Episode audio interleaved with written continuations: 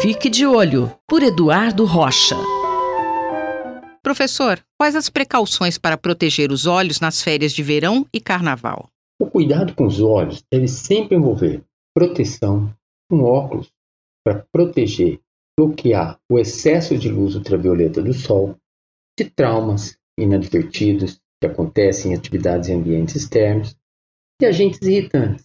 Assim, estando com um bom óculos, indivíduo está protegido de impacto, andando de bicicleta, bolinhas de esportes como raquete, bloqueador solar que acaba sendo levado pelo suor até a região dos olhos, traumas com vegetais e outras situações indesejáveis que podem acometer a gente nas férias, no carnaval. Existem alguns agentes de risco para os olhos durante a folia, professor? Período de carnaval, para quem cai nessa folia, período aí que antecede a quaresma e acaba tomando chuva, ficando cheio de confete, muita energia, também tem risco de acidentes e problemas nos olhos.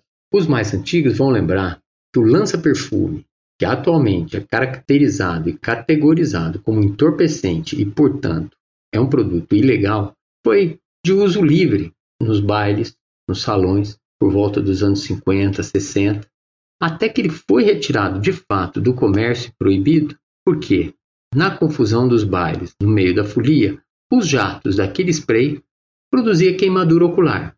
Muito mais tarde é que essa categorização como droga ilícita foi finalmente regulamentada por volta dos anos 90, 2000.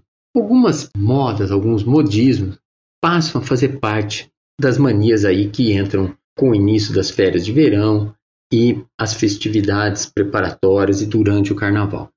Uma recebeu esse ano finalmente um alerta da nossa agência de vigilância, a Anvisa, são as pomadas para cabelo, moldar o formato do penteado. Elas são usadas para produzir essas tranças, chamadas de dreads.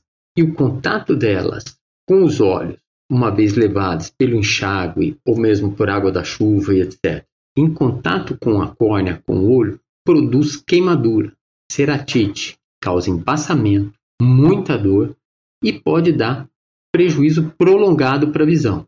Então, o alerta recebido foi quanto ao manuseio, às formulações e, no caso do uso, o cuidado para que não chegue resíduo desse produto, dessas pomadas moldadoras de penteado até a superfície dos olhos. Tem gente que fica muito entusiasmado também com os modelos de lente de contato que mudam a cor dos olhos e até algumas delas o formato da pupila. Porém, esse uso prolongado durante as festividades, pessoas que não são acostumadas, sem orientação médica e sem a higiene rigorosa que toda lente de contato precisa, pode facilitar a infecção oportunista. E aí dá muita tristeza quando a festa termina por causa do tratamento, do processo doloroso, do embaçamento visual. Assim, as pomadas moldadoras, os objetos que podem transitar durante os bailes e lentes de contatos, assim como purpurina, serpentina e confete, podem oferecer risco para os olhos